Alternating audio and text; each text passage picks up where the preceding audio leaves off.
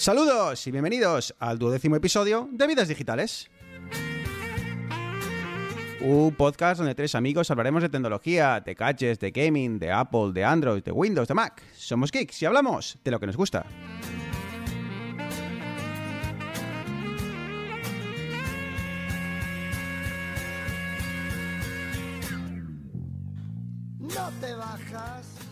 Y hoy por fin ya estamos eh, todos juntitos. Muy buenas Arturo, muy buenas Eneas. Sí, ahora Eneas no va a salir de repente entre bastidores a, a sorprendernos. No, hoy le tenemos con nosotros. Sí, sí, no, ahí ya. En Barcelona a estas horas no se puede estar ya en la calle, así que qué mejor que meterme en la cueva, ponerme los cascos y friquear durante una horita con estos dos fenómenos. Muy bien, chicos, pues nada, ya, ya va siendo hora de, de poder sentarnos todos juntos. Creo que igual ya entre pitos y flautas hacía casi, casi un mes, igual que, no coincidíamos. Así que siempre, siempre está bien. Eh, yo no sé por allí qué tal. Yo solo oigo y leo noticias de que España está hirviendo, que aquello es una sartén. Eh, eh, Eneas, por lo que veo, hace calor en Barcelona. Aquí es más que calor la humedad, o al final tampoco es que haga bueno, 28 29 grados por ahí. Pero yo que soy muy listo, el fin de semana pasado dije, bueno, me voy a Madrid a un festival. Y toma, ola de calor, 42 grados. Yo no sé cómo Arturo, porque tiene chaletazo y está ahí el hombre a la sombra, pero no sé cómo la gente puede sobrevivir en la capital. Claro, hay microclima y aquí hace 22, no te Eh, no, el tema es que eh, eh, Ar- Arturo tiene tal extensión de, de finca que, que él tiene que mirar diferentes previsiones de tiempo, ¿no? Las Porque hectáreas. diferentes zonas en la casa, depende de la zona de la casa en la que esté, puede tener una temperatura o no, ¿no? Entonces, bueno, son problemas de, de gente, de gente de dinero. Os confirmo que hace 33 grados y hace un calor aquí. Que... Tengo la ventana abierta, espero que no pase el típico haciendo ruido mientras grabamos. Bueno, chicos, pues yo creo que ya estamos todo listo y todo preparado. Eh, arrancamos con noticias. Bueno, pues eh, cubramos un ratillo las, las noticias. Vamos, eh, vamos eh, poco a poco charlando sobre, sobre lo que más nos ha llamado la atención en los últimos eh, días. Y no queremos decir, no vamos a decir que ya lo decíamos nosotros, pero bueno, se, se esperaba que, que el tema de Huawei, Estados Unidos y, toda esa polémica que, que, bueno que ha inundado las redes durante los casi más, más de un mes, ¿no? Casi dos meses, pues parece que llega a su fin y chicos, parece que se ha solucionado el tema. Sí, era, era obvio, ¿no? Que no que no podrían vetar un, un fabricante tan grande o que, bueno, es igual era de estas estrategias de Trump, ¿no? De, de primero pedir una cosa desproporcionada y luego conformarse con algo menos, que no sabemos tampoco qué es lo que con qué se habrá conformado, porque yo entiendo que esto habrá habido negociaciones con el gobierno chino y habrán, habrán llegado a algún tipo de acuerdo beneficioso para, para ambas partes. Pero bueno, como, como comentábamos, el, daño ya está hecho. Ya Huawei se ha visto sin Google, se ha visto sin Android, se ha visto sin acceso a Google Play, entonces no nos extrañe que de aquí a, unos meses, un año, aparezcan con su propio sistema operativo. Sí, de hecho, eh, mientras se mantenía el veto este veto que se iba, se iba a implantar, eh, Huawei como que aceleró su sistema operativo y casi que dijo, no, si es que ya casi esto lo tenemos ya hecho. Yo creo que más un poco a la defensiva diciendo, "Pf, pues nosotros tenemos armas para defendernos, no nos va a afectar, pero bueno, al final sí les iba a afectar. Otra noticia que también he visto es que Apple ha ido, creo que era a la India, ha movido, ha movido varias fábricas. De hecho, ha hecho Foxconn, que además es China, ha hecho una inversión bastante grande en otros países para sacar la producción. Todo esto a raíz del veto. Pero luego, por otro lado, el Mac Pro es el rallador de queso que presentó. Antes se fabricaba en Estados Unidos y lo ha vuelto a llevar a China. Con lo cual, algo había por detrás, no sé hasta cuándo, no se sabe. Como dice Nea, yo creo que a lo mejor es eso. Yo pido mucho, luego doy acojono un poco a los otros y luego ya echo un poco el freno y, y consigo casi lo que quiero, ¿no? Eh, bueno, la verdad es que el, tema de este. De, de- imagino que todas estas marcas se han pirado un poco las orejas, ¿no? Porque te das cuenta de que al final tienes eh, todos los huevos en una cesta. Si Android o Google en este caso o Alphabet eh, toma alguna decisión que bueno, nadie espera que Android se vaya al garete, ¿no? O que lo, que lo cierren, pero si toma alguna decisión importante, eh, de la noche a la mañana te encuentras en la que no puedes, te quedas sin, sin una de las partes, pues, no sé si decir el alma de, de tus dispositivos, que es el sistema operativo. Así que bueno, no sé. Decías, Eneas, creo que hay muchos rumores de que ya están trabajando en, su propio, en sus propias versiones, si no bien de Android, de, sistemas operativos similares, ¿no? Sí, se comentaba que, que además de- del sistema operativo, porque al final el problema es, es las aplicaciones, porque tú te puedes vender un móvil con un sistema operativo y al final las cuatro cosas que lleva pues te van a funcionar de más. El problema es cuando la gente, hoy en día estamos tan acostumbrados a utilizar apps de terceros, que ya no, no es que sea una cuestión de, de tengo Android o tengo Apple, porque al final los dos tienen acceso a una plataforma similar. Es un nuevo jugador, un tercer sistema operativo. ¿Cómo, cómo gestionaría esto? Eh, y creo que comentaban que iba a ser capaz de emular hasta cierto punto Android para correr aplicaciones directamente de Android en su sistema operativo. Claro, porque Arturo, eso me imagino que fuese el, peor escenario para los desarrolladores como, como tú, en el que ahora te plantases con un nuevo sistema operativo en el que hubiese que empezar a desarrollar en, un nuevo lenguaje y, tal, ¿no? Eso eh, no parece muy viable. Sí, claro, además, como dice Neas, eh, podrían hacer cierta interoperabilidad, pero ya decimos que un, no sé, por poner porcentajes, un 60% de Android es libre, pero luego hay otro 40% de partes y código de Android y librerías que utilizan todas las aplicaciones, y cuando digo todas, digo todas las aplicaciones de Android, que esas ya no estarían disponibles porque son propiedad de Google. Entonces, lo de hacer la emulación sí, pero hasta cierto punto. Yo en su día tuvimos que hacer una aplicación o planteamos hacer una aplicación para China y era, mira, no, es que hay que hacer otra aplicación totalmente distinta con algo que no es Android, sino, o sea, tiene una base de Android, pero es completamente diferente porque tiene un montón de librerías que, que no son de código libre. Claro, y ese es el problema al que se enfrentaba Huawei, ¿no? Que, que si bien hay una parte de Android que es de código libre, eh, si quieres eh, todas las funcionalidades de, Android y, pase- y todas las APIs y todas las el uso de todos los servicios de Google, que al final pues prácticamente es por lo que destaca, ¿no? Por todo su Google Maps, su Gmail, su, todo este tipo de cosas. eh, Arturo, tienes que pasar por caja, ¿no? Y, no puedes eh, adquirirlo si no llegas a un acuerdo con, Google.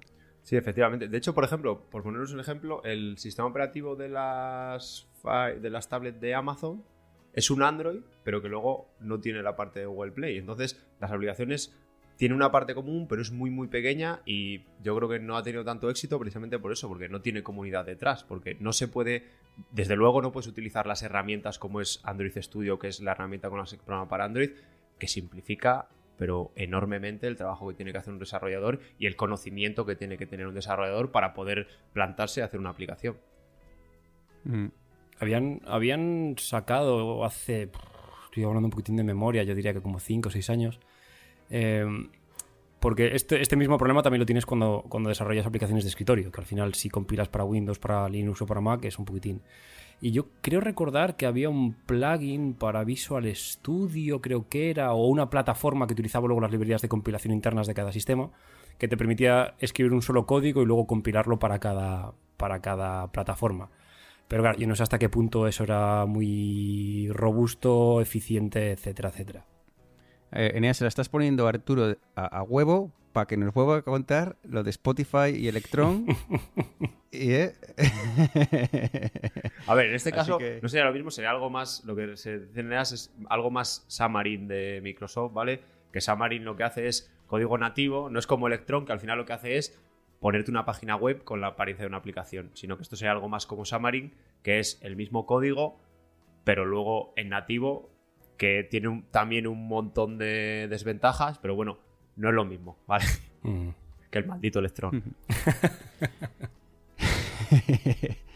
Eh, y si hablamos de Huawei, otra marca que está dando mucho que hablar, incluso si no me equivoco antes, no sé si continúa, pero su, su CEO, su, su máximo exponente era, era un español, eh, Arturo ha lanzado una cosa que no me preguntes por qué, pero creo que ya no sonaba de algo. Sí, eh, no es más que la versión que tenía Apple de los memojis, que eran esos. Primero salían los animojis, que eran animalitos y demás, que con los sensores que tiene eh, para detectar la cara los iPhone, eh, creaba como una especie de avatar que se movía con tus gestos y demás. Luego hicieron que pudieras personalizarlo y darle la apariencia de, de una. O sea, tu apariencia, vamos, que se pareciese a ti, que es muy chungo que se parezca a ti, la verdad. Y luego eh, han sacado Xiaomi los Mi Moji, cambiando una letra, que es exactamente lo mismo. Ellos dicen que ellos tienen, como política de nombres, tienen poner Mi antes de, de cada producto. ¿Quién copia quién? ¿Es algo que no se puede hacer de otra manera? No sé, ¿qué pensáis vosotros? Hombre, eh, lo que no tienen es vergüenza. Te quiero decir, eh, posiblemente tiene sentido, sigue su, eh, su línea de producto, a todo lo añade mi y, y tal, perfecto. Pero hombre, de Mimoji Es que en inglés Memoji se pronuncia el, el de Apple, que se escribe ME, se, escribe, se dice Mimoji también, ¿sabes? Entonces, realmente en, inglés no hay diferencia de pronunciación, porque a no ser de que este le empiecen a llamar Maimoji, pero, pero no creo. Eh, entonces, eh, hombre, entiendo que siga su, su, línea de producto, pero me parece que hay que tener una cara de la leche para que te dé igual y saques el, mismo producto, porque encima son los diseños son exactamente iguales, estas caras redondeadas, es, es un clon total y lo único es que has, cambiado una letra, pero bueno, es mi opinión. Ah, pero lo mismo pasa con los con los emojis. Al final, los emojis de Apple son de una manera, los emojis de Samsung son de otra manera, los emojis... Hace, hace un tiempo vi una comparación de, de los distintos tipos de emojis, como comparaban el que era más, más feliz, más. Es que estas cosas yo sí que veo, yo sí que veo que puedan, que puedan, eh, digamos, no, no licenciar, pero que sea propietario de Apple, por ejemplo, el tema de capturar la, la, el mapa de profundidad y hacer los gestos y demás.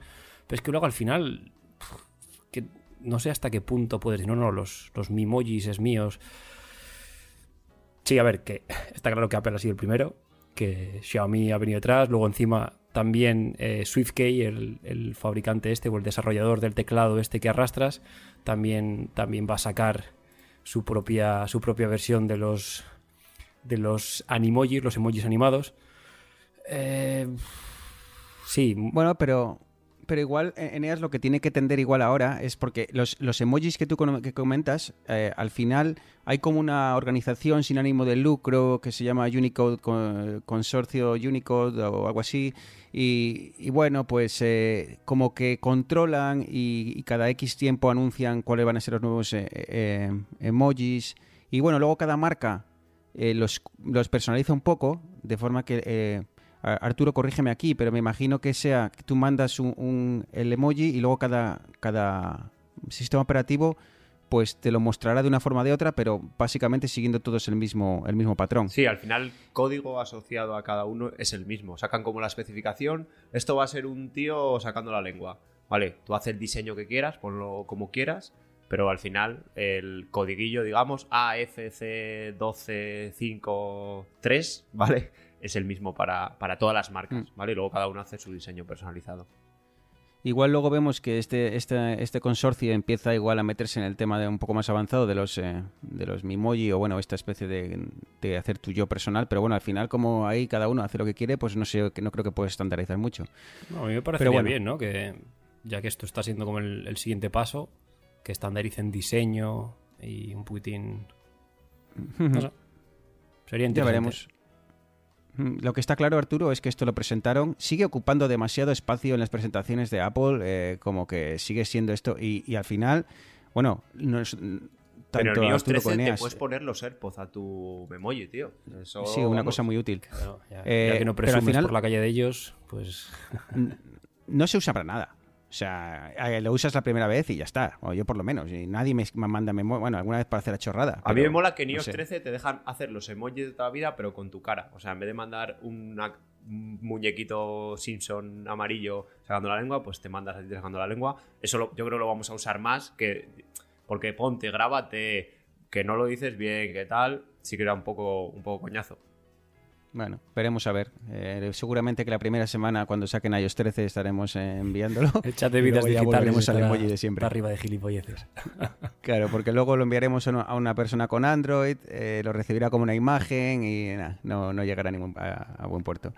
Y hablando de diseño, chicos, eh, volvemos un poco a el tema Apple, Johnny Ive, el gran, no sé, el gran todo, ¿no? En temas de, del diseño de los grandes productos en, los última, la última década o incluso más, me, me atrevería a decir, de, de Apple, ha dicho adiós y con ello noticias y noticias sobre por qué y cómo va a influir en, en Apple en los próximos años.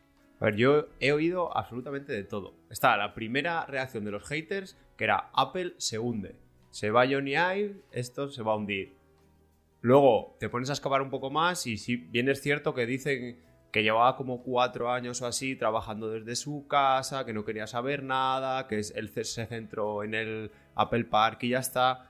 Yo lo que pienso es que al final se va un tío, eh, este tío no lo hacía todo él solo, al final supervisaría un equipo, ¿vale? El equipo creo que parte se va con él, pero parte va a estar allí, pero además va a fundar una empresa que va a trabajar para Apple y yo lo veo bien, el tío millonario, tiene 50 y pico años, ha estado en los mejores años de Apple, o sea, yo creo que querrá otros retos, ¿vale? Porque tú estás en Apple, le han puesto lo del Apple Park, que le ha caído del cielo, pero al final solo va a diseñar iPhone, iPad, Apple Watch y demás. A lo mejor este tío le apetece otra cosa, ¿vale? Y con su propio estudio lo va a poder hacer. Seguirá trabajando por Apple, no sé si siempre o durante unos pocos años, pero bueno, yo a mí me parece algo lógico y que no hay por qué empezar a hacer cábalas de que se llevaba mal con Tim Cook, que si esto es el fin de Apple.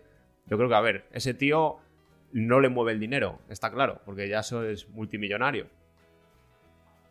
Yo, yo tengo dos, dos apuntes, uno más de la noticia en sí y otro de Puitir más tangencial. Lo primero es que, a ver, él, él era el jefe de diseño, pero que no diseñaba las cosas. Entiendo yo que es el que tenía la última palabra para. Pero Apple seguramente tendrá equipos de cientos y cientos de diseñadores que se, se han encargado de diseñar desde el primer iPod al final, al último iWatch, etcétera. Que Este va, se tío- comenta, una cosa, se comenta que los equipos de diseño y en general los equipos de Apple suelen ser muy especializados, pero muy pequeños. ¿eh? Decían que en diseño que el equipo de Eve tenía unas 20-25 personas, nunca ha tenido más. Pero Bueno. bueno, es gente que trabaja, o sea, que no lo, lo que dices tú, no lo hacía él. Exactamente. Él, a ver, él, él tiene también la, la visión de decir, oye, esto bien, vamos a ir por aquí, vamos a ir por allá. Eso, evidentemente, es lo que, lo que le da la experiencia. Pero esto lo, lo vi hace poco en, en un, en un canal de YouTube. El, esta cosa que tiene Apple de magnificar la, la figura individual de alguien. En este caso era Johnny, Johnny Ive como, como el, el, el- el gurú del diseño, luego el, el Kasiragi este, el de, el de software, cuando salía el, bueno, el chico iba a decir el chico, el señor este de hardware que tanto nos gustaba a Arturo y a mí, como que Apple siempre tiende mucho a, plantar el foco en, en ciertas figuras como para ejemplificar el- los gurús de, la empresa. Y luego la, otra, la otra cosa que me, que me ha hecho pensar esta noticia es hasta qué punto ha llegado el sensacionalismo que ya está en, en- la prensa tecnológica. O sea, que se lleva mal con Tim Cook, pues vale, yo qué sé, o sea, no todo el mundo quiere a su jefe. Que trabajaba desde casa, pues bien por él, yo qué sé, el, el homework está, está genial. Se ha marchado gente de, de Google, se ha marchado gente a Xiaomi, se ha marchado gente a Huawei. Y nadie ha dicho nada. Sí, se menciona, pues ahora Hugo Barra pasa a ser eh, de, de vicepresidente de Google, no sé qué, ahora pasa a ser vicepresidente ejecutivo de marketing para, para Xiaomi. Punto, ya está. Una noticia, ya está. Y, y el- el- la cantidad de, de- de- de artículos y de conspiranoias me, Bueno, me hace pues gracia. que al, al- al final, eh, todo, cada, cada vez que Apple respira, eh, pues hay tantos y tantos blogs que tienen que rellenar páginas y páginas para, para bueno, pues fue para, para seguir viviendo, que claro, pues cada movimiento, por pequeño que sea, pues ya da para, para varios, varios posts. Pero bueno, eh, Johnny Ive ha sido clave, eh, en eso no se lo podemos negar. eh, al menos ponía voces a los, a los anuncios de los, eh, Se hacía de los Eso es- Los yo lo voy a echar de menos. Claro, con ese anuncio, con ese eh, eh, acento tan, tan poco americano, pero que bueno, que, que también, también quedaba, ¿no? Así que bueno, veremos. Oye, igual Arturo, ¿qué tal se te da diseñar a ti? Lo mismo queda una vacante ahí en, en California, Se me da normal, la verdad. pero si hace falta se aprende, ¿verdad? Por eso me he cogido el Apple Pencil. Claro, por si acaso. Para que no te pille desprevenido. Y, y por último, chicos, eh, quería contaros una, una- una historia que me pasó el otro día. Y, y es que, como sabéis, eh, el Apple Watch, creo que solo el de última generación, eh, el 4, eh, bueno, pues tiene un sensor de, de caídas, ¿no? Y bueno, quizá Arturo o quizás se podéis explicar un poquitín cómo funciona este, este tema de las caídas y luego os puedo contar la anécdota que, que me pasó a mí ayer. Sí, el, el Apple Watch tiene, no es un sensor de caídas, tiene este procesador el que se encarga de medir los pasos, de la altura y demás, que lo que tiene son acelerómetros. Básicamente miden la aceleración con la que, con la que se mueve el watch. Entonces, para detectar caídas, eh, tienen un, un algoritmo que en función de la velocidad a la que se cae, de la aceleración que tiene el, watch al, caer, son capaces de, diferenciar entre una caída eh, inofensiva o una caída que puede tener eh, potencial riesgo para el usuario. Y lo hace muy bien porque todo, y hay vídeos en YouTube, y yo lo he intentado de, ¡ay, me caí! y, y no hay forma, o sea, el Apple Watch sabe que estás haciendo el canelo, o sea que... eh, De hecho, tendría está- que salirte una notificación. A ver, mamón. ¿no? Dejadme ya. Bueno, el caso es que eh, me puse a, a jugar al, al fútbol y me puse de portero. Y, y nada, pues lo típico que te tiras haciendo el canelo y de repente el teléfono, me- el teléfono, perdón, el, el- el reloj me empieza a vibrar y me pone, parece que sufriste una caída fuerte. Entonces tienes dos opciones. Una, le dices eh, eh, SOS emergencia, entonces ya te llama directamente al servicio, al 112 eh, o aquí al 911 eh, y entonces eh, les manda además la ubicación y demás y o le das a, a- estoy bien. Por supuesto, estaba bien, simplemente estaba jugando un partidillo, entonces le dije que estoy bien. Pero la verdad es que está muy curioso porque si permaneces inmóvil durante aproximadamente un minuto, entonces empieza una cuenta regresiva de 30 segundos y empieza a pegarte toques en la muñeca, de estas vibraciones en la muñeca y a meter, emit- emitir sonidos. Y va poco a poco incrementando, de forma que si tú eh, después de ese minuto no has hecho, eh, no has tomado ninguna acción, si, nota que no te has movido para nada, eh, deduce que el golpe es, es- es gordo y entonces llama directamente a emergencias y les manda tu ubicación. Y bueno, eh, la verdad es que está muy bien. Ha, habido muchos, varios casos ya y y- se han reportado varios casos de personas, sobre todo en, personas eh, eh, ancianas, que les ha salvado la vida de, que se, tropiezan, no pueden llegar al teléfono, no pueden y se quedan un poco inconscientes y, y gracias al, al teléfono, al teléfono en este caso, al, al móvil, al perdón, al reloj, pues consiguen comunicarse con, con emergencias. Así que bueno, oye, al menos puedo confirmar que funciona. De hecho, eh, cuando ha pasado por una documentación y demás para echarle un vistazo, he visto que si no lo tienes activado, lo del detector de caídas, cuando cumplas 65 años se te activa solo. Así, exacto. A ver, la pregunta yo creo que todo el mundo se va a hacer es, ¿pero fue gol o, o hiciste una palomita para No, no, este- no, no, no, no, fue una salvada espectacular. Hombre, no. Puse en riesgo mi vida, pero el balón no entró. Yo el otro día, creo, en, fue en Telegram, en, en un grupo de Telegram, un chico dijo que se había desmayado. Por suerte tenía gente alrededor, pero que se le había, se le había activado el mecanismo del iPhone. Y ya te digo, es que a nadie nos salva ir por, venir por la noche, que hay poca gente o algo, y que nos pase algo y quedarnos ahí. O sea, no es, no va a salvar millones de vidas, pero a unos pocos miles es posible. Está claro. Y, y bueno, y, simplemente es, es otra continuación más de, de los esfuerzos que está haciendo Apple por el tema de la salud, ¿no? También está el tema del electrocardiograma, que en España ya lo podéis disfrutar. Eh, también han, reportado varias eh, vidas que han sido salvadas o gente que lo ha hecho, ha hecho el tema del electrocardiograma por, por hacerlo sin más y se han dado cuenta de que... Bueno, no el electrocardiograma, porque creo que además viene con una- otra serie de, de análisis paralelos y, hay gente que ha recibido un aviso tel- del reloj diciendo aquí hay algo que no funciona muy bien, han ido al médico y, y efectivamente tenían, eh, tenían una, una patología que han podido detectar con antelación gracias, como digo, al, al, al rel- reloj. Ya, yo todavía el tema del electrocardiograma no lo he podido probar. Ah, eh, eh, Health Canada ya lo ha probado, pero todavía Apple no lo ha lanzado. Eh, así que, bueno, a ver si dentro de, unos- de un, de un mes o así ya, ya lo, puedo, lo puedo probar. Espero que con iOS 13 eh, ya venga implementado aquí en Canadá. Así que, bueno, veremos a ver qué dice de mi corazón. A ver, yo cada vez que sale un nuevo modelo de Apple Watch siempre estoy esperando. Esta vez fue el electrocardiograma, pero que empiecen a meter poco a poco más sensores, joder, es que al final ya no es, bueno, sí, que lo detecten sin que tengas que ir al médico, sino que te encuentras mal o algo y que tu reloj le pueda dar una serie de constantes tuyas, una serie de parámetros y joder, que el médico enseguida lo pueda ver o incluso puedas tener una especie de premédico, digamos, que te diga en plan, vete ya corriendo al hospital o bueno, espérate un par de días, te voy monitorizando y es que al final lo vas a tener en tu muñeca. 2022, Apple Care lanza su nuevo servicio de Care para no para dispositivos, sino para personas. Ya verás. Ah, por cierto, hablando de, de electrocardiograma y demás y sensor de caídas, ah, ¿a que no sabéis qué va a incorporar el nuevo reloj que va a sacar eh, Samsung dentro de, de unos meses? Efectivamente. Lo habéis acertado. Sensor de caídas y electrocardiograma. Vaya por Dios. A ver si, a ver si meten emojis y ya, ya emojis y ya lo ya haces la. O sea, la yo no sé completa. vosotros, pero yo estoy esperando a que saquen el, los- el tema de la medición del sueño.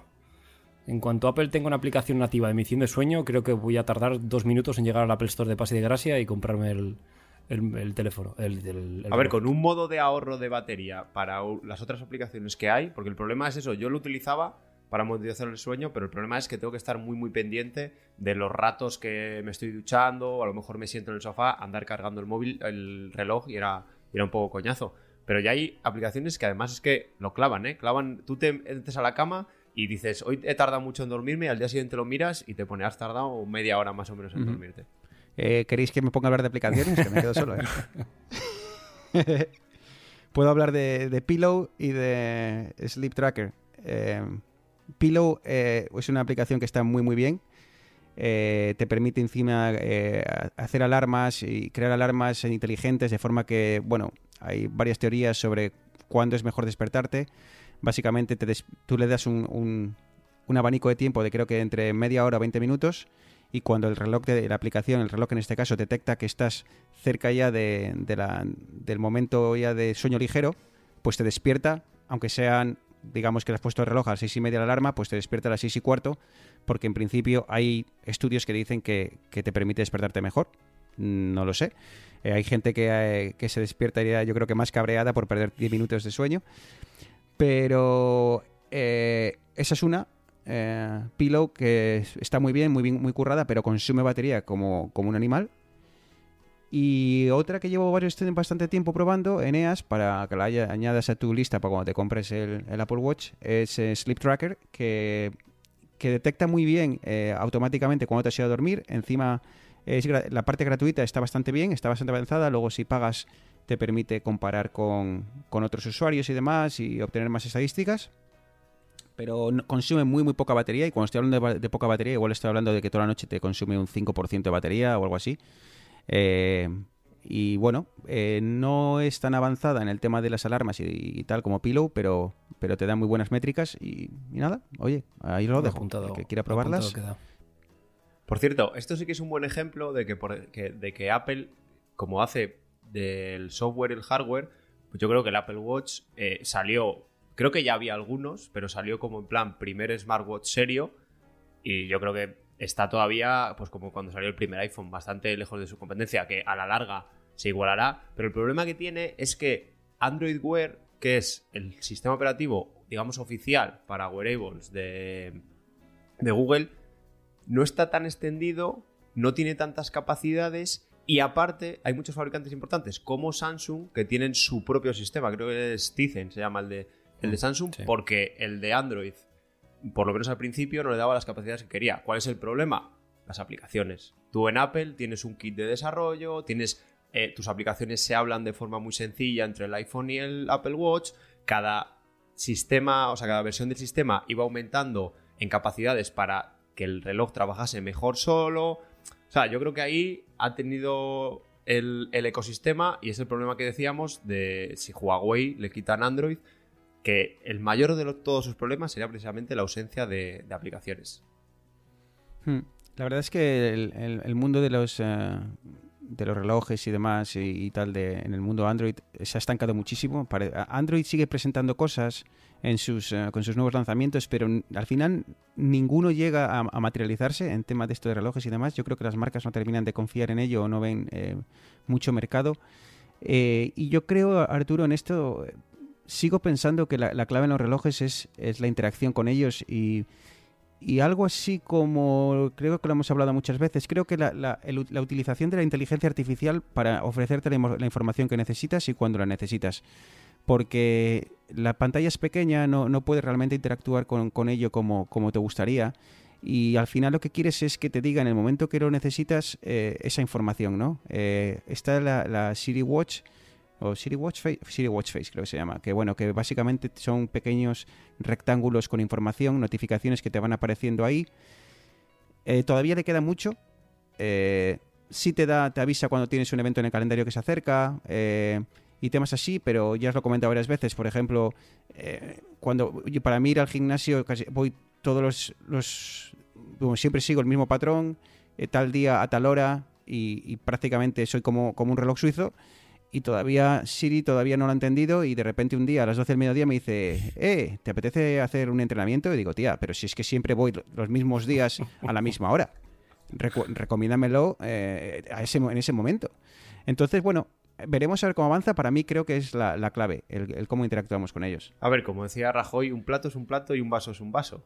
Entonces, tú tienes una pantalla pequeña con la que interactúas muy pocas veces, con momentos puntuales. Entonces, lo que no vamos a hacer es llevarnos las aplicaciones del iPhone al Apple Watch porque es una tontería. Entonces, es al final dice, no, es que solo es como un pequeño visor de lo que pasa en tu, en tu iPhone. Pues sí, muchas veces lo que hace el Apple Watch es precisamente que no te tengas que echar la mano al bolsillo para una interacción momentánea. Y yo creo que Apple ahí, yo creo que le ha costado. O sea, Apple lo lanzó y poco a poco ha ido aprendiendo, lo ha enfocado en salud.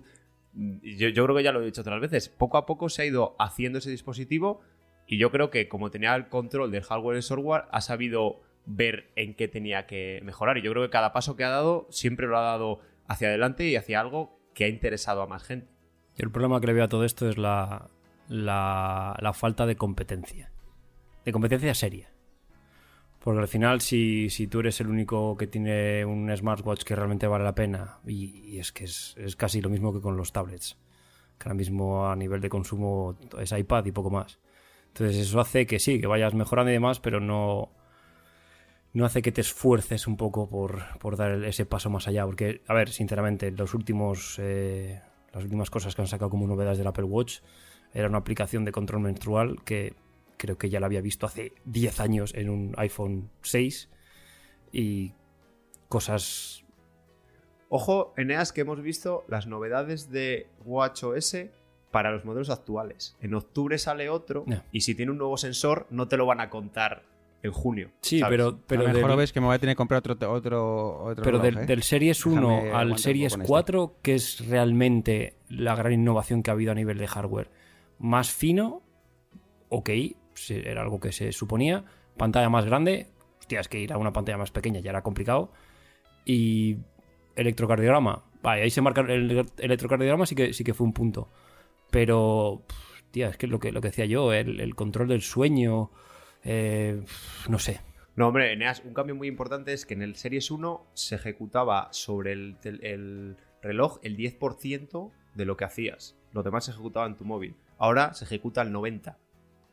Y irá a más, ¿sabes? Ese era el problema. Con el primer Series 1 no tenía ni 4G, no podías salir con él, no, podías hacer streaming, que ahora vas a poder hacer, no podías hacer una serie de cosas. Sí que ha ido, lo que pasa es que no hay mucho, el primero ya venía muy cargado y no hay mucho donde mejorar. Yo creo que sí que han sacado el Electro y yo creo que en el siguiente deberán sacar algún sensor importante también, ¿vale? Pero como ya te digo, el electrocardiograma lo presentaron en octubre cuando sacaron el modelo nuevo. Yo creo que en octubre algo, algo van a presentar bastante chulo. Lo del sueño yo lo doy ya por, por o sea, seguro. Y luego no sé si meterán algo porque imagínate que meten un sensor de glucosa que no haya que pinchar. Es que, o sea, la gente, o sea, los diabéticos van a ir como pumas, pero como pumas. Aunque cueste 500 dólares, es que me da igual, 500 euros, pero tengo el medidor, que no son baratos tampoco, y las tiras reactivas y todo eso no son baratos.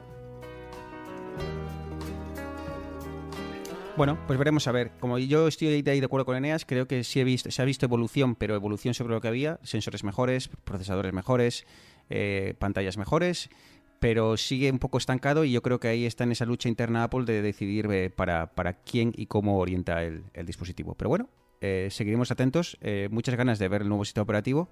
Yo sigo contento con él, pero tengo que reconocer que, sobre todo en el tema de deporte y tema de salud, en el tema del día a día, pues es más un capricho y bueno, pues sí, te ayuda un poquitillo, pero tampoco es el, fin del mundo. Veremos a ver.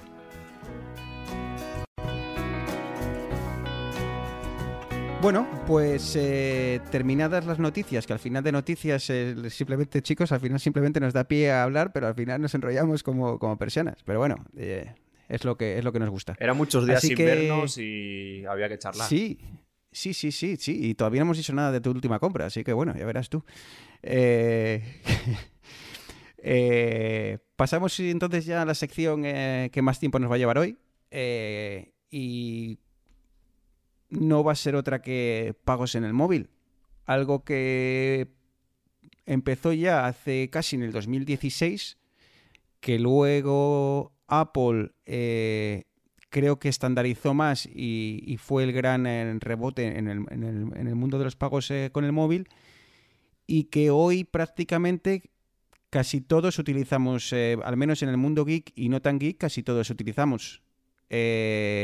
Hablamos pues de, vamos a hablar de Android Pay, o bueno, Google Pay, ahora llamado Google Pay y Apple Pay, que como punto inicial y punto de partida, ambos se basan en una tecnología que espero sepáis explicarme, denominada NFC. Sí, el, NFC son las siglas para comunicación de campo cercano, en inglés el Near Field Communication.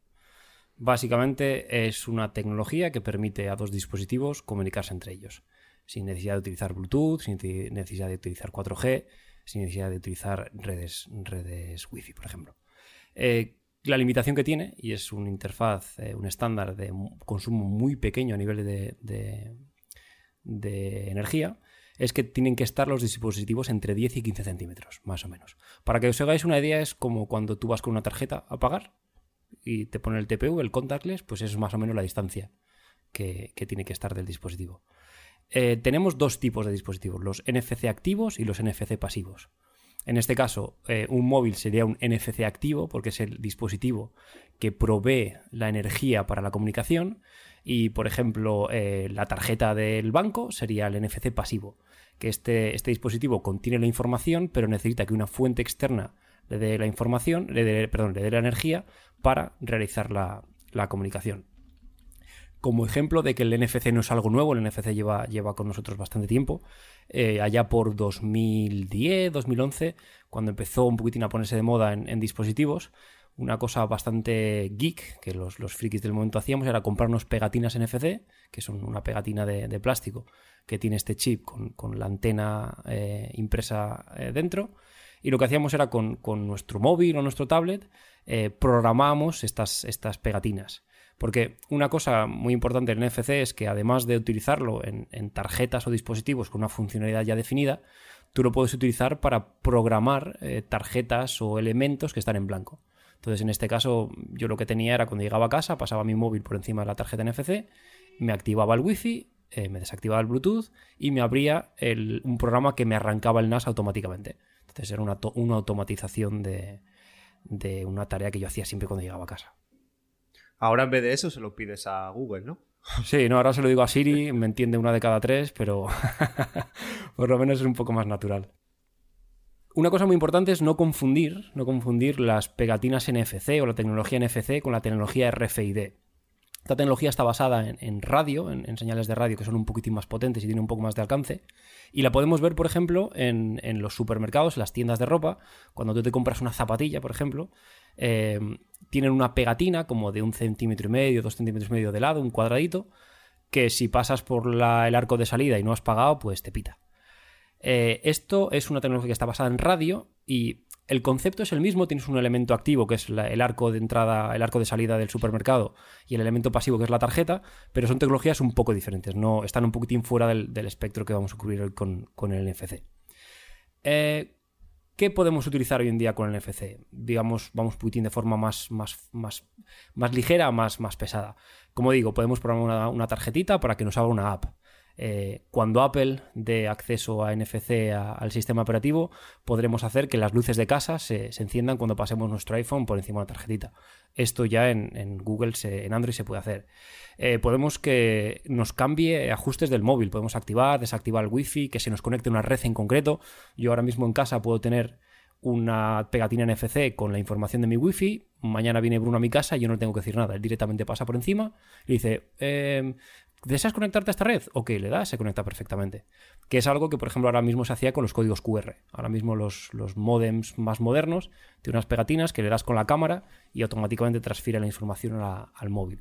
Esto es más o menos parecido, un poquitín más tecnológicamente avanzado, pero el concepto es parecido.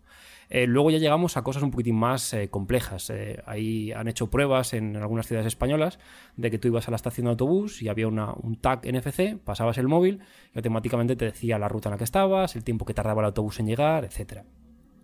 Puedes coger información de webs, puedes guardar... estas tarjetas o estos chips eh, tienen memoria un poco limitada, no puedes guardar una canción MP3, pero sí que puedes guardar información que sea relevante para el usuario. Y luego, si ya vamos a lo que más vemos hoy en día, que seguramente mucha gente no sepa que es NFC, es cuando sacas tu tarjeta de crédito, como he mencionado antes, y la pasas por encima del TPV, eso es NFC. La tarjeta internamente tiene un chip NFC y, lo- y ese chip contiene la información de la tarjeta que está asociada a tu cuenta, obviamente. Entonces, cuando el, cuando el TPV pasa la tarjeta por encima, el TPV genera un campo de energía que lo recibe la tarjeta y le devuelve con la información de, de tu tarjeta. Ujú. Eh, en- en- ¿Se considera NFC también, Eneas, el- las típicas eh, tarjetas de transporte de, que llevamos viendo bastante tiempo, por lo menos en Santander desde hace muchos años, de, bueno, pues eso, la típica tarjeta que llegabas, tocabas en el, en- al, entrar y, con eso hacías el pago? Mm, creo que sí, porque es más, eh, a mucha gente le ha pasado de, tener la tarjeta al lado del móvil y el móvil salirle un mensaje decirle no, no reconozco eh, en- o no puedo establecer comunicación con este dispositivo NFC.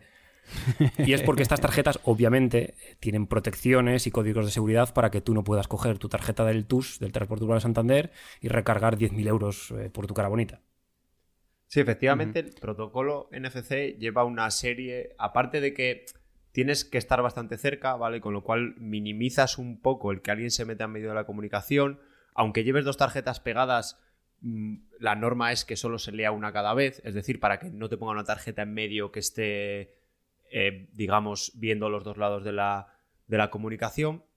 Y como digo, aparte, se pueden cifrar los datos para que no cualquier lector obtenga obtenga los códigos o la información que tiene la tarjeta NFC, porque si no sería esto una locura, ¿vale? Irías a cualquier... Tú pones un lector y pones ahí, acerca tu teléfono móvil para ver la información del tiempo y coges allí y le sacas hasta, hasta el carnet de identidad. Bueno, entonces eh, ya hemos entendido un poco qué es NFC y cómo funciona. Entonces mi pregunta es ahora, ¿qué se necesita hoy en día para realizar pagos NFC o N- de- de pagos con, eh, sin, sin contacto eh, con el teléfono móvil? Pues básicamente necesitas un dispositivo con NFC que tenga capacidad, capacidad de, de comunicarse con, con elementos NFC. Y eh, en el caso de Android necesitas una aplicación. En el caso de iOS, de Apple, la aplicación está ya embebida dentro del sistema que es, es Wallet. Y por supuesto, necesitaríamos que la tienda tenga un terminal que nos permita eh, pagar con, sin contacto, ¿verdad? Sí, yo creo que además, eh, en, en principio empezaron a decir, este, este comercio admite Apple Pay, este... O sea, como que eran algunos comercios, ¿vale? Yo nunca me he encontrado problemas, o sea, todos los que admitían contactless siempre, siempre ha funcionado Apple Pay. Esto es debido a que las plataformas de los adquirentes que se llaman, ¿vale? Hay como los que emiten tarjetas y los que adquieren operaciones, ¿vale? Los que ponen los TPVs, los adquirentes, son plataformas estándar. De hecho, creo que solo hay Visa, RedSys y, poco. Y creo que en España solo están esos dos, porque además eh, había más, pero se fusionaron y demás. Entonces, por lo visto, en otros países a lo mejor sí hay más problema, ¿vale? La plataforma que te da el TPV de pago tiene que tener esta tecnología, pero aquí en España, digamos que se implantó Apple Pay y, y Google Pay, ¿vale? Y era soportado por Visa y por RedSys y podías, podías y puedes, de hecho, a día de hoy pagar en cualquier, en cualquier sitio. O sea que básicamente no tenemos que buscar que ponga Apple Pay y tal si vemos que se puede pagar con una tarjeta normal sin contacto en el TPV, que prácticamente yo creo que ya en España estará súper implementado, aquí en Canadá está en todos los lados, no tanto en Estados Unidos. En Estados Unidos, sorprendentemente, eh, está muy, muy poco implementado, aunque está creciendo bastante. Pero Arturo, más o menos, allá donde veamos un TPV, prácticamente significa que vamos a poder pagar con, con el teléfono. Sí, efectivamente, el problema está en el otro lado, en que tu banco lo acepte. Ya cada vez hay más bancos, de hecho en España hará dos o tres meses. Se unieron las cajas, que eran un montonazo de cajas, y ya hay menos bancos que no lo tienen que que lo tienen, ¿vale? Y, pero bueno, ha tardado bastante, no sé, no sé las cifras, pero a lo mejor llegó a España eh, hace dos o tres años, pero durante un año, año y pico, solo lo tenía el Banco Santander y para de contar. Sí, yo tengo ING y si no recuerdo mal ha sido como hace 3, 4 meses, o sea, no ha sido no ha sido algo desde el principio. Y, y es curioso que también no solamente bancos tradicionales, yo por ejemplo tengo una tarjeta que de, se llama Revolut, que es de estas eh, bancos virtuales o bueno, esta nueva banca que quiere, quieren, quieren llamarse. Y me llegó hace, hace un mes, me llegó un mensaje de, bueno, ya Revolut soporta Apple Pay. Y digo, está, está bien porque además es, es otro valor añadido. Muchas veces los bancos lo utilizan como, no, no, es que el Sabadell soporta Apple Pay, es, es algo muy importante. Yo me quité de ING y me fui a Open Bank porque me cansé de esperar a que trajesen Apple Pay. O sea, las condiciones son las mismas, básicamente, de las cuentas, pero ante eso digo, pues mira, me cambio porque estos me dan Apple Pay. Entonces, eh, para saber si mi terminal es capaz de, de utilizar eh, sistemas de pago, eh, bueno, en, en iOS es muy sencillo. Básicamente, si tu teléfono, tu iPhone, tiene lector de huellas, es muchísimas posibilidades de que, de que, lo, de que funcione. El único con lector de huellas que no funciona es el 5S pero digamos que de- desde el 6 para adelante todos lo hacen, entonces si, tienes eh, cualquiera que ya digo, sea un 6, 7, 8 o cualquiera de los nuevos con, con lector eh, eh, facial, con reconocimiento facial, eh, puedes hacer pagos con, con el móvil. Luego dependerá, obviamente, como comentaba Arturo y Eneas, eh, de si tu banco lo admite. Ahora iremos con el tema de qué bancos admiten qué. Eh, en Android es un poquillo más eh, difícil de decir. Obviamente siempre puedes eh, mirar las especificaciones en tu eh, en la marca, en la web de la marca o, leer un poco por internet. Pero si quieres un truco rápido, lo que puedes hacer es ir, rápidamente a ajustes. más o menos en todos los Android va a ser parecido. ajustes, luego redes móviles. Y en avanzado debería de aparecer NFC que bueno pues podrías eh, activarlo y desactivarlo. Entonces bueno pues si lo activas eh, o bueno ya con, tener la opción significa que vas a poder eh, hacer pagos. Pero bueno si tenéis alguna duda y queréis no sabéis muy bien cómo configurarlo además como no, no lo hemos dicho hoy ya sabéis arroba vidas digitales en Twitter nos mandáis una pregunta con el con el modelo de teléfono o con una foto del teléfono o con lo que queráis eh, indagaremos un poco y os diremos cómo, cómo configurarlo si es que, si es que se puede. Eh, Google Pay, chicos, eh, aquí vamos a hablar un poco de oídas, pero bueno, eh, llegó en 2018 a España y poco a poco se va haciendo, se va haciendo un hueco. Sí, es, la, la respuesta de Google a la plataforma de pagos de Apple. Eh, la inconveniencia que tiene es que, bueno, como, como todos sabemos, Android es un, es un sistema operativo que está muy segmentado, que al final cada fabricante hace su propia implementación. Y esto hizo que, que no solamente Google diese su Google Pay, sino que también Samsung tenía su Samsung Pay. Entonces, básicamente es, eh, es una aplicación extra que te tienes que bajar, eh, que tú registras tus tarjetas de crédito en, en esta cuenta y de la misma manera que tú pagas con, con, tu tarjeta de crédito, pues lo haces lo mismo cuando vas a, cuando vas a un terminal. No sé si es como en, como en iOS, que ya automáticamente el móvil detecta que vas a pagar y te sale la pantalla para seleccionar la tarjeta y demás, pero si no, eh, me imagino que será abrir la, abrir la aplicación de Google Pay, seleccionar la tarjeta y listo. Un comentario ahí para en la, forma en la cual, eh, una vez que ya está añadido para pagar con, con Android, eh, lo único que tienes que hacer es desbloquear el, el, terminal. Esto es bueno y malo, quiero decir, porque si tu contraseña de desbloqueo del teléfono es una contraseña muy sencilla, quiero decir que cualquier persona que sea capaz de desbloquear ese teléfono va a ser, va a ser capaz de hacer un pago. Eh, entonces, si vas a añadir un método de, de pago, una tarjeta, lo recomendable es que vayas al al sistema de desbloqueo más complejo. Si, es vía código, pues hombre, asegúrate de tener un código un poco largo y si no, utiliza eh, lectores de huellas dactilar. Deja de lado, si tienes un Samsung, eh, deja de lado el tema del reconocimiento facial, iris y demás, porque está claro que no está dando los resultados que esperaban, pero basta con, con desbloquearlo. Sí, luego además en, en Android tienes, como, como había mencionado, tienes no solamente la opción de pagar con Google Pay, sino que, por ejemplo, BBVA también tiene su propia plataforma de pago. Eh, creo que el Sabadell también tiene. Entonces, es un poco menos estándar. O sea, al final todo se integra dentro del sistema operativo, todos tienen acceso al NFC para realizar los pagos y demás, y al nivel de autenticación con tu huella, tu cara, lo que sea, pero es un poquitín más eh, versátil en cuanto que si tú tienes eh, BBVA y no te interesa tener Google Pay porque no te interesa para nada, pues te puedes, en el caso de que tu banco lo soporte, te puedes bajar su propia aplicación para realizar los pagos desde, desde tu terminal móvil. Sí, exacto. Esto es la parte que, que veo un poquitín más compleja en, en Android y es esta incertidumbre de muy bien eh, no saber muy bien qué usar, ¿no? Eh, si utilizo Google Pay eh, o utilizo la aplicación de mi banco. Pero antes de nada, antes de continuar, simplemente hacer un repaso rápido de qué bancos aceptan en España Google Pay. Básicamente el BVA, y luego de los grandes, pues está Bankia, está Open Bank. Curioso que no está el Santander. Eh, luego ahora cuando hablemos de, de Apple Pay hablaremos más del Santander porque creo que en España fue el abanderado de, de la tecnología. Eh, bancos como Correos, N26, eh, pues más y más, pero yo creo que la aceptación es mucho menor de lo que en un principio se esperaba.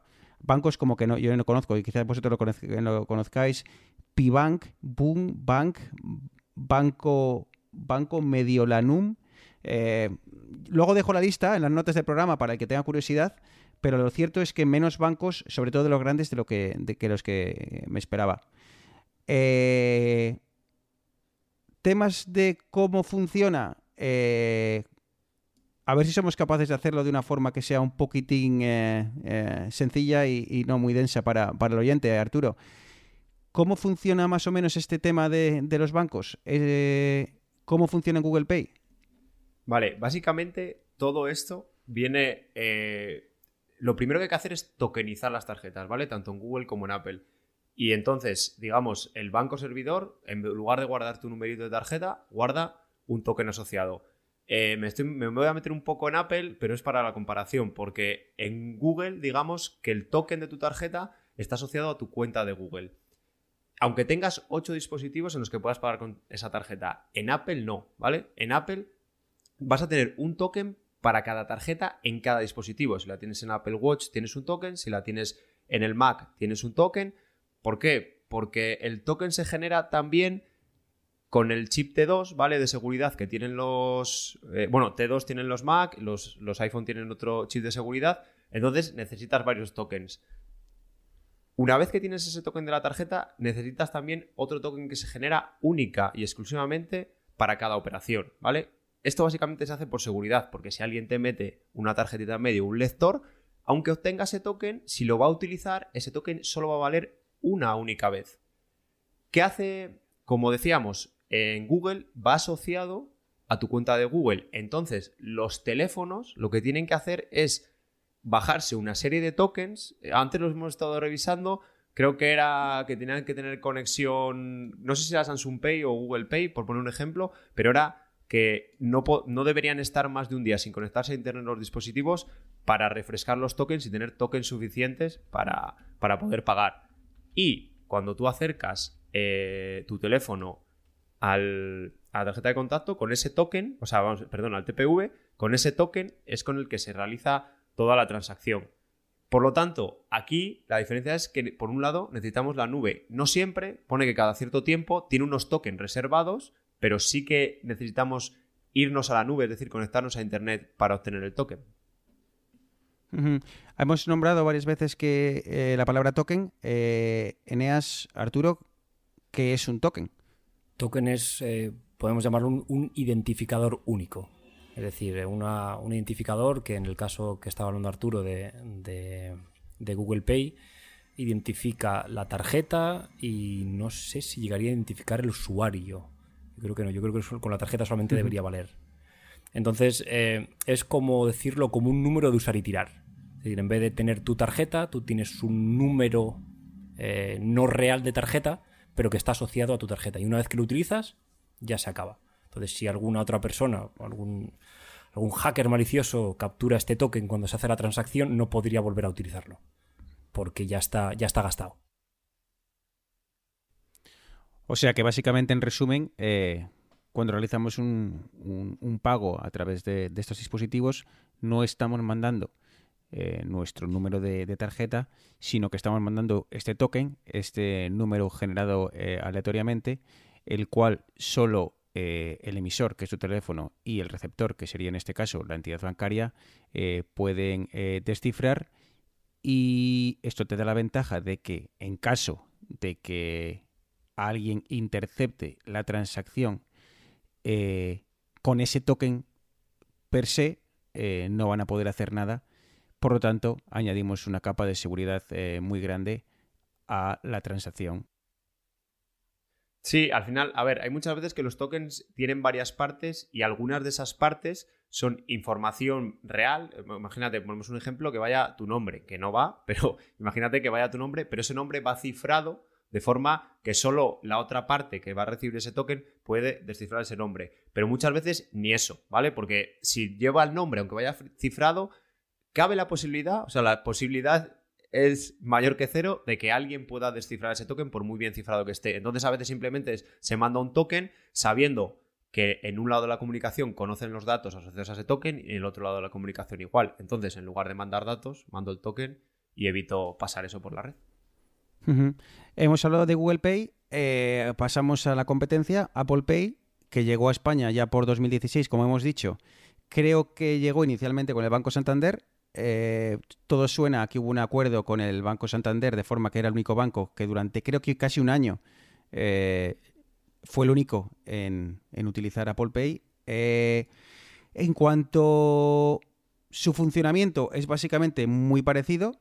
En Apple Pay viene, no tienes nada que instalar, ¿verdad Arturo? Viene ya de serie y creo que viene dentro de la aplicación llamada ah, Wallet. Sí, además tienes la opción de escanear la tarjeta y coger los datos. Luego tienes que validarlo con tu banco, ¿vale? Que yo creo que la mayoría utilizan un SMS, se podrían utilizar notificaciones, pero la mayoría utilizan un SMS para validar que esa tarjeta, o sea, con el teléfono que tienes puesto en tu banco para que te llegue un código que meter, como cuando compras en una web o en otros sitios, y ya se te añade en Wallet y ya puedes empezar a utilizarla. Eso sí, si tienes un Apple Watch, si tienes un iPhone y si tienes un iPad, lo tienes que dar de alta en los tres dispositivos. Hay parte de datos que te los pasa de un dispositivo a otro y simplemente lo que tienes que hacer es la validación de SMS, ¿vale? Pero los tienes que dar de alta en cada dispositivo. No vale solo con darlos en uno y aparte todas las transacciones solo van ligadas a ese. O sea, en el historial que te aparece de, de transacciones que hablamos antes, solo vas a tener las que has hecho con ese dispositivo en concreto.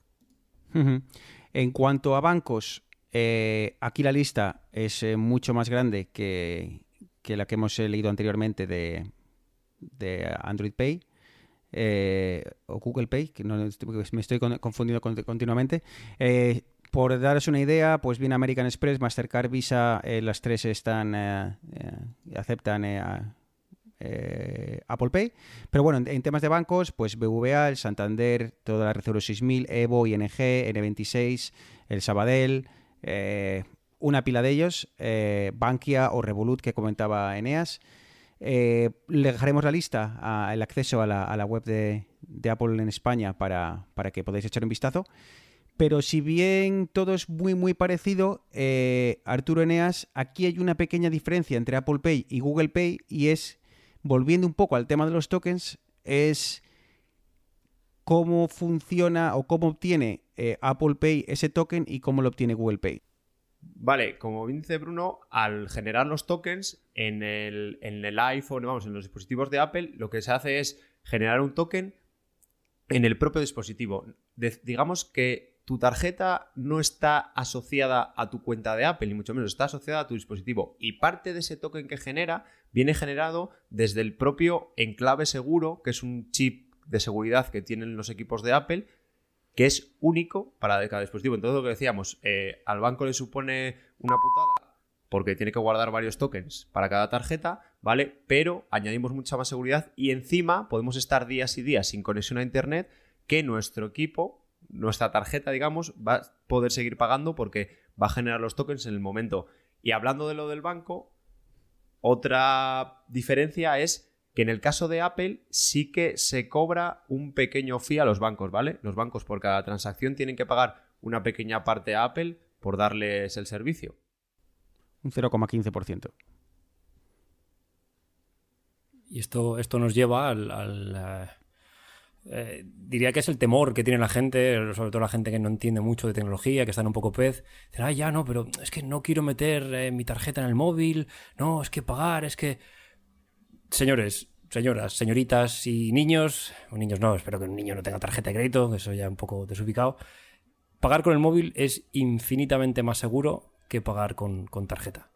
Ya simplemente por el hecho de que para autenticarte tengas que poner tu cara o tu huella, eso ya es un nivel de seguridad que el pin de la tarjeta. Claro, no es que estamos hablando que en el pin de la tarjeta, bueno, si, si alguien encuentra una tarjeta, eh, bien puede hacer pago eh, sin contacto, hasta creo que hay un límite de 60 euros más o menos, o dependerá de cada banco, pero es que toda la seguridad que te impide no poder hacer una transacción eh, eh, más grande son cuatro dígitos y una banda magnética que a saber, bueno, pues ya hoy en día lo fácil que es duplicarla, ¿no? Sí, además lo que decíamos del, de los el tokenizar las tarjetas, ¿vale? Primero estamos hablando del token de tarjeta, que es como identificar tu tarjeta, pero luego para cada transacción se genera un token nuevo que aunque alguien llegue a, a quitártelo, o sea, a interceptar ese token, en las, si lo va a utilizar, el sistema le va a decir, oye, no, este token no es válido, este token ya ha sido utilizado, con lo cual es que no hay opción a fraude. O sea, el fra- la opción a fraude es cero. Bueno, siempre va a haber algo, ¿vale? Pero es casi cero. Sí, así que si tenéis, eh, si hasta ahora teníais cierto miedo al, al hecho de meter una tarjeta en un móvil y que todo lo que esto se suponga, pues eh, deciros que ganaríais en seguridad y luego, en caso de que perdáis el teléfono, eh, hay diferentes formas de, de desactivar ese teléfono. Obviamente, la forma más rápida, si, si queréis seguir el canal tradicional, es llamar a vuestro banco y decir, oye, se me ha perdido ese terminal, eh, desactivar la, la tarjeta, ya estaría desactivado o eh, bien a través de eh, en, en- en an- en Android. Simplemente con buscar en, Google encontrar mi dispositivo eh, ya os va a salir la web en la cual podéis encontrar vuestro dispositivo de Android y básicamente desactivarlo o, echarlo, echarlo abajo. Y en eh, iPhones y demás pues eh, vais a iCloud.com o .com y ahí pues eh, vais, a ver todos vuestros dispos- dispositivos dónde está y podréis también eh, desactivarlo. Muy, muy sencillo, muy, muy seguro y sobre todo eh, muy, muy, muy cómodo. Y una hora y, una hora y tres minutos, chicos. vamos siempre rápido, ¿eh? Esto nos vuela, nos vuela el tiempo. Eh, un minuto más simplemente eh, para comentaros que una de las comodidades de, de hacer los pagos con tarjeta es precisamente eso, no tener que cargar con, tarjetas. Y como sabéis que yo soy un pirado de las aplicaciones, eh, quería eh, recomendaros una aplicación para evitar cargar con todas las tarjetas de fidelidad, todas las tarjetas de Repsol, Travel, Corte Fiel, el Corte Inglés, Cinesa, lo que sea. Esta aplicación se llama Stockard o S-T-O-C-A-R-D, Stockard, y básicamente funciona tanto para Android como para dispositivos de Apple. Funciona en más de 40 países, en una pila de idiomas, o sea que está en español sin problema, y lo que os permite es almacenar ahí todas esas tarjetas de puntos y demás que, que normalmente ocupan espacio innecesario en la cartera. Luego eh, podéis abrirlo fácilmente, eh, seleccionarla y eh, cuando lleguéis al, al establecimiento que en cuestión pueden escanearla, salvo que tengan escáneres muy antiguos, pero que ya prácticamente en todos los lados son capaces de escanearlo. Así que si queréis, eh, llega el verano y no tenéis muchos bolsillos y solo vais a llevar el teléfono, pues que sepáis que podéis eh, hacer pagos desde el teléfono y además con esta aplicación que luego dejaremos en las notas podéis meter todas esas aplicaciones, esas tarjetas de puntos para así poder dejar la cartera, la cartera en casa. La aplicación de hoy no era tan rara que la tengo yo también en EAS, ¿eh? No, hoy no podemos decir a Bruno que sea en el submundo las aplicaciones.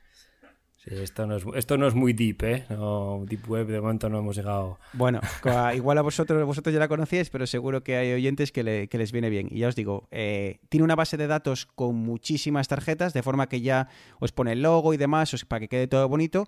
Pero si lo que queréis añadir eh, no está dentro de la base de datos de la aplicación, pues eh, podéis añadirla manualmente. Y como digo, eh, funciona en la mayoría de los casos.